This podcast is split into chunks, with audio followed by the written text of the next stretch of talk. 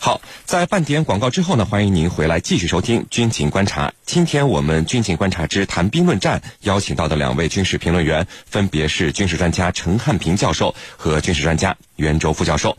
我们呢一起来看到另外一条消息：法国国防部近日宣布，将派遣戴高乐号核动力航空母舰穿越地中海，到印度洋北部和太平洋进行一次长期部署。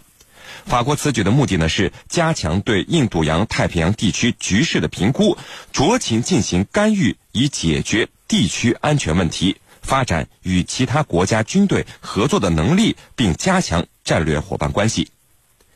戴高乐号核动力航母呢，是全世界除了美国航母以外唯一一艘现役的核动力航母，也是法国海军的核心战斗力。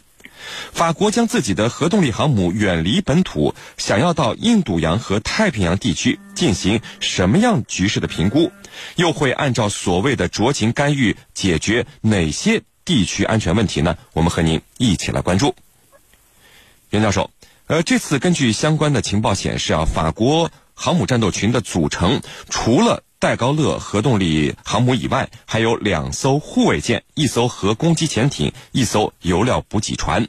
那么还有两艘护卫舰将会偶尔加入到这个战斗群里来。那么您能不能给居民朋友们先分析一下这样的一个航母战斗群战斗力到底如何呢？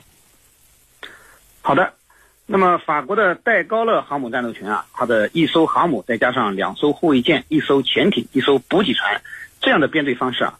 呃，可以说是我所知道的现代航母编队中一种最简化的编程了。呃，我们都知道，由于航母其自身的防御能力比较薄弱，那么搭载了舰载机的航母啊，呃，它作为一个空中呃投射空中力量的大型海上作战平台，它并没有太多的空间安放防御性的武器，所以啊，它就必须其他舰艇，包括水面驱护舰只以及水下的潜艇给它提供护航。那么目前世界上最强大的航母战斗群应该是美国的了。那么，美国标准的战呃航母战斗群呢，它包括了一到两艘提康德罗加级的呃宙斯盾巡洋舰，呃两到四艘阿利伯克级的宙斯盾驱逐舰，以及一艘护卫舰和一到两艘攻击型潜艇，再加上呃一到两艘的补给舰。那么这样一对比呢，呃，我们看它和美国的航母战斗群相比啊，法国戴高乐级航母的这次出动的规模啊，可以说小巫见大巫，战斗力水平高下立现了。实际上，即便是对比我们中国的辽宁舰航母编队，那么这支航母编队也显得有些弱不禁风。从目前媒体爆料的情况来看呢，呃，我们辽宁舰航母的出动呢，都会伴随着至少两艘驱逐舰、两艘护卫舰，再加上两艘潜艇这样的编组，从而形成呢从近程防空到中远程防空以及水下对航母的严密保护状态。那么这样一对比，法国戴高乐航母虽然它是两护一潜。那么它的防护力呢？呃，虽然也不算太弱，但是要构筑一个对戴高乐航母的严密防护的金钟罩，那么法国的这点实力还是远远不够的。当然，法国这次派往地中海、印度洋，主要呢还是要刷一刷存在感。航母编队所面临的安全威胁呢也并不大。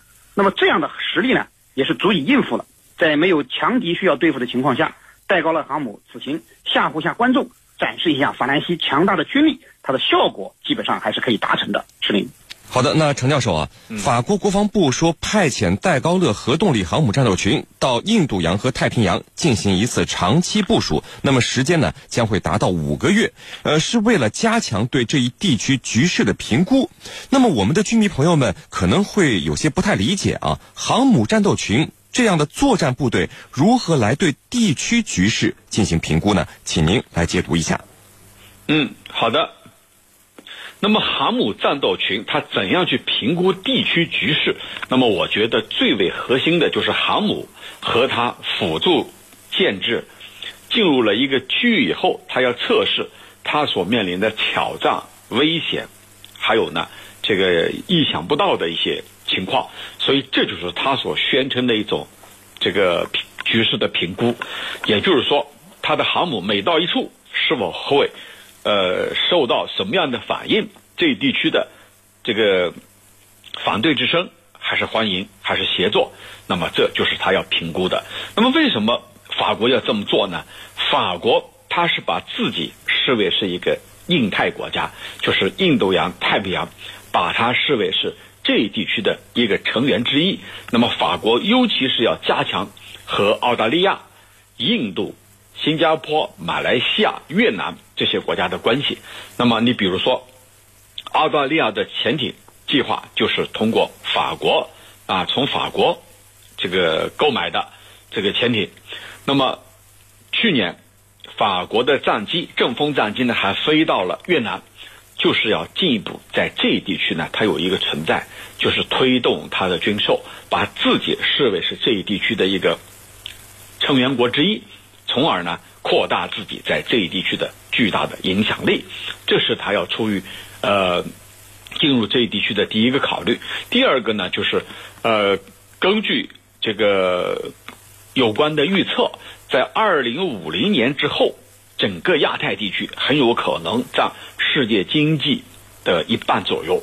那么，对法国来说，在这样一个地区，一定要有话语权，一定要有存在感。而恰好呢，英国也宣布它的伊丽莎白号航母也要在二零二一年进入到这一地区，所以这里头。英法还有一个竞争的问题，这两个国家过去都是海洋强国、海洋大国，而且是老牌的殖民主义国家。那么事到如今，尽管他们的实力大大下降，但是呢，他依然要维持自己作为一个海洋强国的这个地位。那么在这个地区，英法之间，他还有一个新的话语权的争夺，还有一个力量的这个平衡问题。那么最后一个因素呢，就是。很有可能是来自于美国在背后的煽动，因为美国特朗普政府上来以后啊，跟他的前几任政府的做法是完全不同的。他更多的是通过盟国，也就是说让自己的盟国承担更多的责任，而美国自身呢，它有一个收缩，就是尽可能的不用去替他们花钱。那么这样一来呢，美国在背后煽动、操纵英法共同到这个印太地区，到南海，到亚太。呃，比如说，呃，年内就是今年以来，英国跟美国已经在南海搞了一次联合军演，这可是英国第一次进入南海跟美国搞军演。那么下一步，法国肯定也会步其后尘，肯定要进入这一地区。那这里头和美国在背后的这种推动啊，它是密不可分的啊。美国就是要利用这些盟国分担自己的防卫责任，然后自让自己呢能够有精力、有能力。来去这个做他自己的事情，所谓做他自己的事情，就是重新塑造美国优先、美国第一。那么这就是一个三任总统特朗普的一贯做法。而英法两国呢，迫于这种压力，不得不在他的推动之下逐步前行。主持人，那么袁教授。法国国防部还说，这个戴高乐航母战斗群啊，到印度洋和太平洋进行长期部署和巡逻，可以加强战略伙伴关系。那么，法国在这一地区都有哪些战略伙伴？航母战斗群耀武扬威的来，怎么反而会加强战略伙伴关系呢？好的，那么法国在印太地区的战略伙伴大体上可以分为三个层次。第一个层次呢，就是美国，美国是所谓的印太战略的。倡导者和推动者，也是西方国家的带头大哥，所以法国派出军舰，特别是航母编队前往前往印太地区呢，搞所谓的航行自由，从某种意义上也是对美国印太战略的一个积极的响应。那么虽然法国人也私藏了不少私货，但是至少呢，面子上还是以美国为战略伙伴的，行动上呢也是配合美国维持所谓的世界秩序的。那么第二个层面呢，就是日本、澳大利亚这样的西方盟友。呃，大家同以美国为盟主，都在配合美国的印太战略，因此呢，呃，大家是为了一个共同的目标，呃，需要相互协作。所谓的战略伙伴呢，就是这样结成的。你像马克龙在澳大利亚访问时，甚至提出了一个巴黎、德里、堪培拉的轴心的说法，那么要和澳大利亚呢共同制定一个呃印太战略。第三个层面呢，战略伙伴呢就是印度和东盟。那么这一层面的合作，实际上更多的还是利益。呃，法国也好，美国、英国也罢，那么对于印度和东盟呢，他们一面拉拢他们，呃，把他们拉上自己的战车来围堵中国和俄罗斯，来强化西方国家在亚太地区的影响力和主导力；另一方面呢，又强化，呃，又以强化这些国家的自卫能力为借口，大肆的向其出售军火。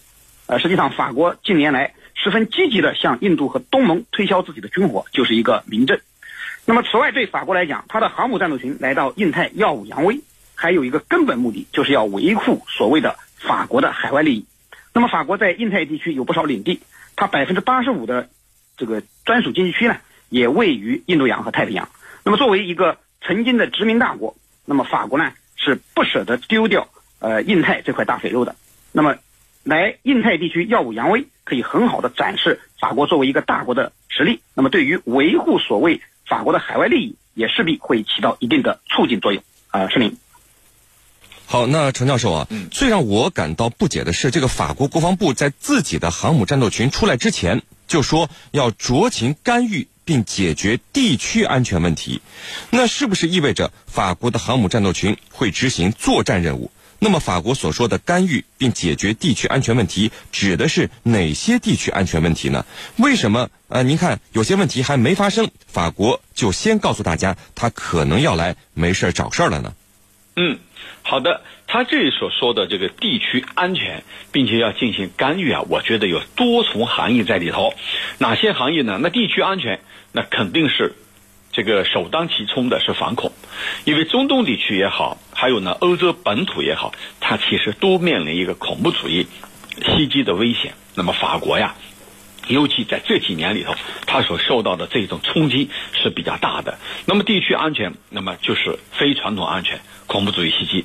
那么还有一个就是传统安全，就是军事上的挑战。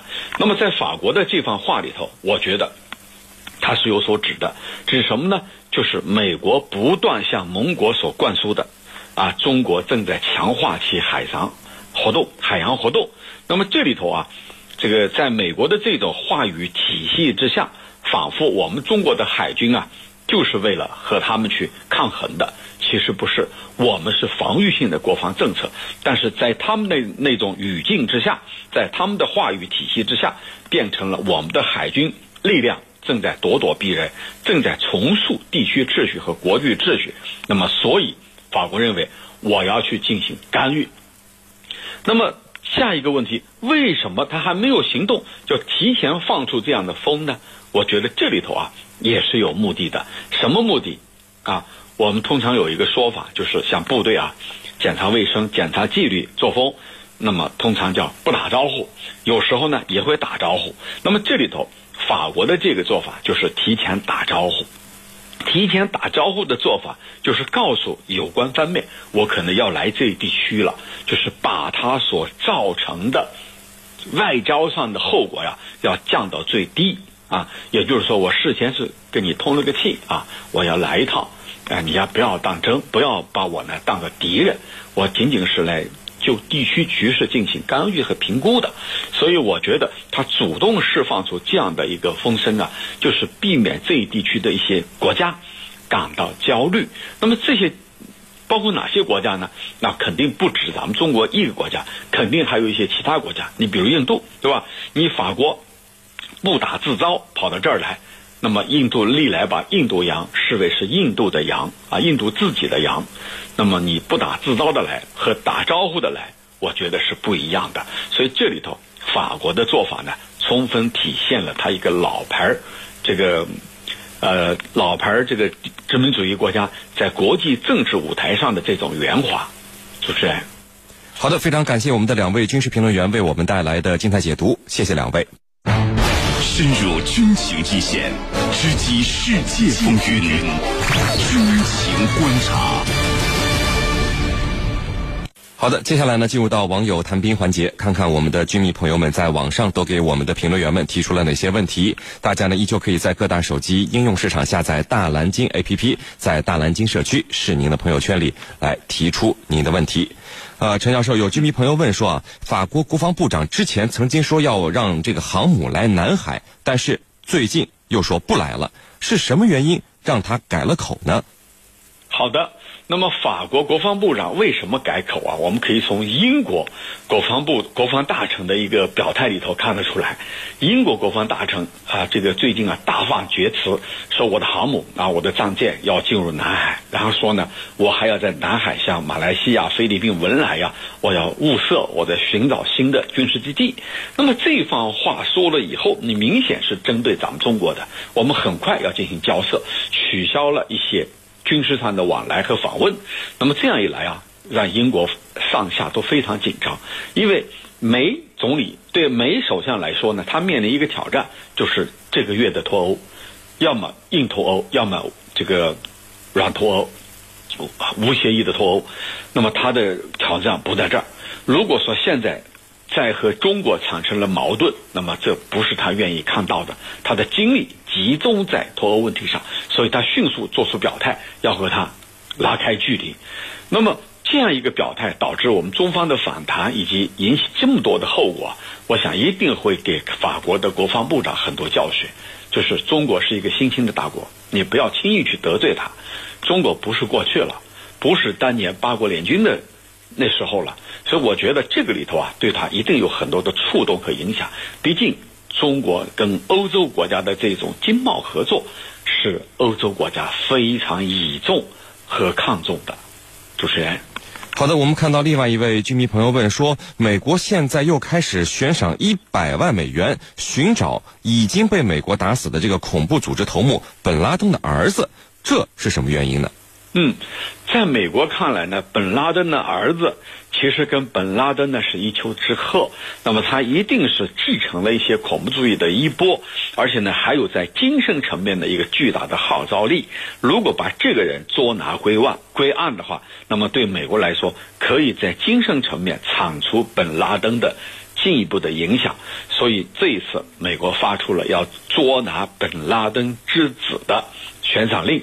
而且呢，悬赏一笔金额，那么这里头啊，主要是想彻底消除本拉登这个家族、这个恐怖势力、恐怖组织的所有的影响力，包括精神层面的和其他层面的。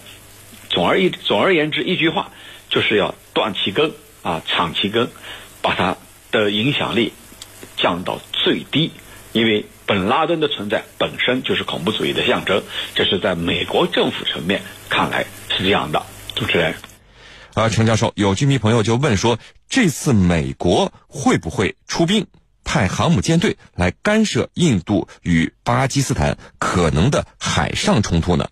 呃，我觉得可能性不是很大。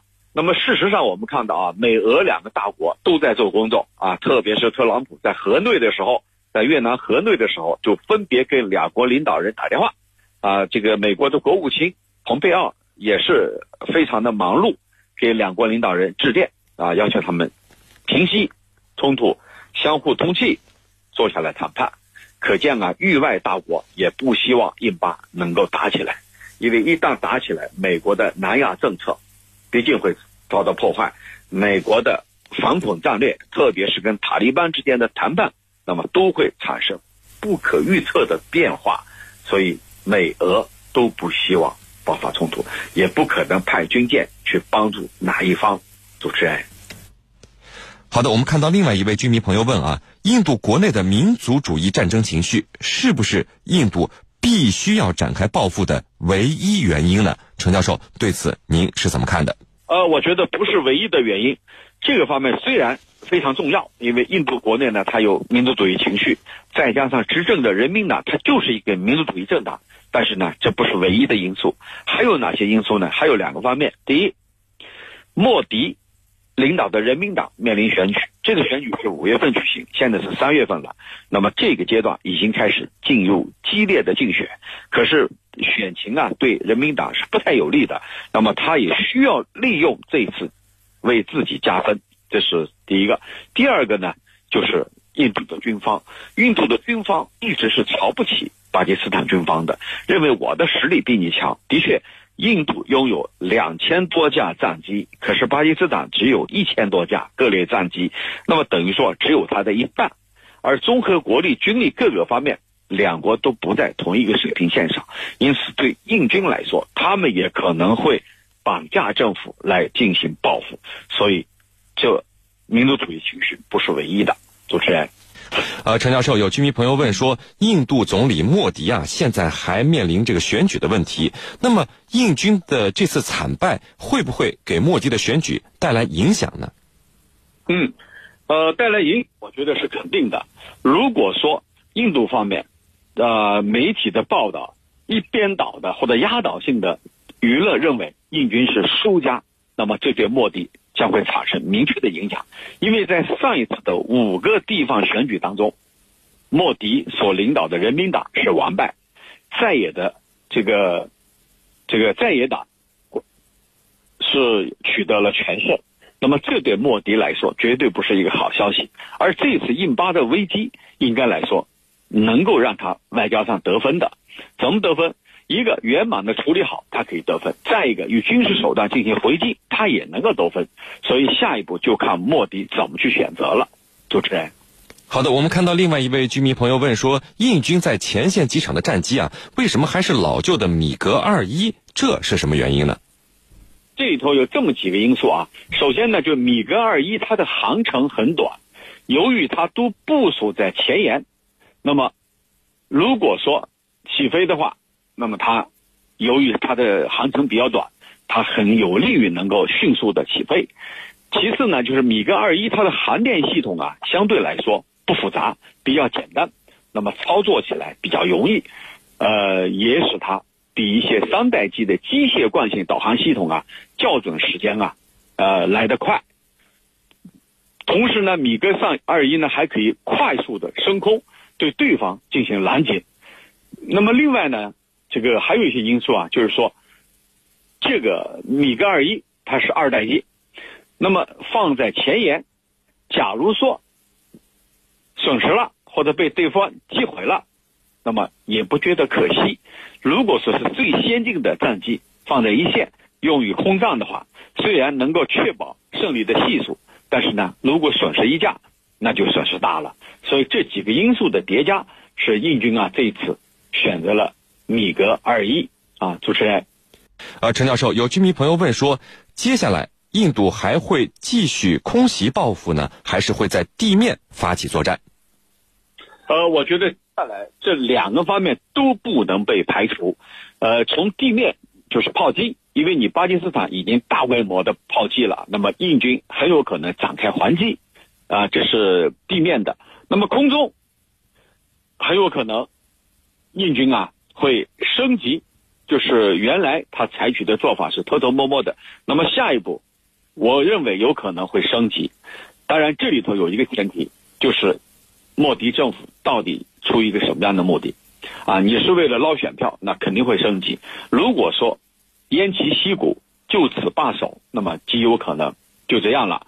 双方尽快谈判，把飞行员给放回来，这是最主要的。但是，不管怎么说，由于这一次正好面临一个大选，就是未来的局势啊变得不可预测。主持人，好的，我们看到另外一位军迷朋友问说，国际社会啊好像对印巴冲突关心的国家并不多，这是为什么呢？嗯，这里头也是有原因的。为什么他们关注不多呢？你看最近有很多大事情，第一。非常震撼的，啊，吸引全球注意的，就是金特会。